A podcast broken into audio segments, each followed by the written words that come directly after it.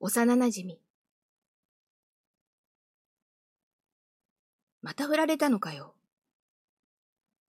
一方的に別れを告げられ、ついでに、カバンをぶつけられた俺は、大して痛くもない腕をさすりながら、彼女が走り去っていく後ろ姿を見送っていると、後ろから聞き慣れた声がした。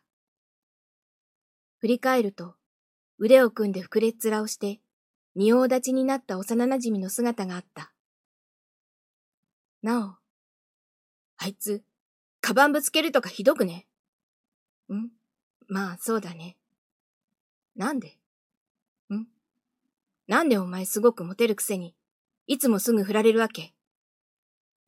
口を尖らせ、頬を膨らませた直哉は、なぜか泣きそうな顔をしていた。さあ、なんでだろうね？何かブツブツ言いながら、下を向いて、地面に半分埋まった小石をつま先で掘り返そうとする姿は、小さい時から何も変わらない。なおだったら、俺が黙っていたって、そばにいてくれるのにね。当たり前だろそうだね。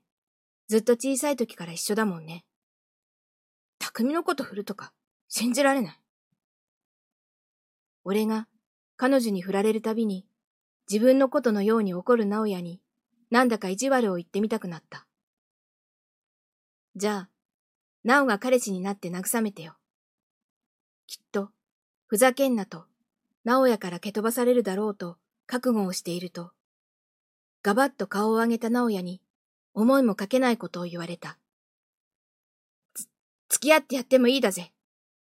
一瞬、俺は呼吸をするのを忘れた。直哉はふざけて言ったのだろうけれど、思わず泣きそうになって、慌てて笑ってごまかそうとした。なんだよ。なんで笑うんだよ。もういいよ、バーカ。俺はとっさに走り出そうとした直哉の腕を掴んだ。ごめん、ごめんってなお。引き寄せると真っ赤な顔をして涙をためた目でじっと睨んでいる。こうやって何度直哉に心臓をわしづかみにされてきたことか。ああ、いつまで我慢できるかな。何それん？独り言。変なやつ。そうだね。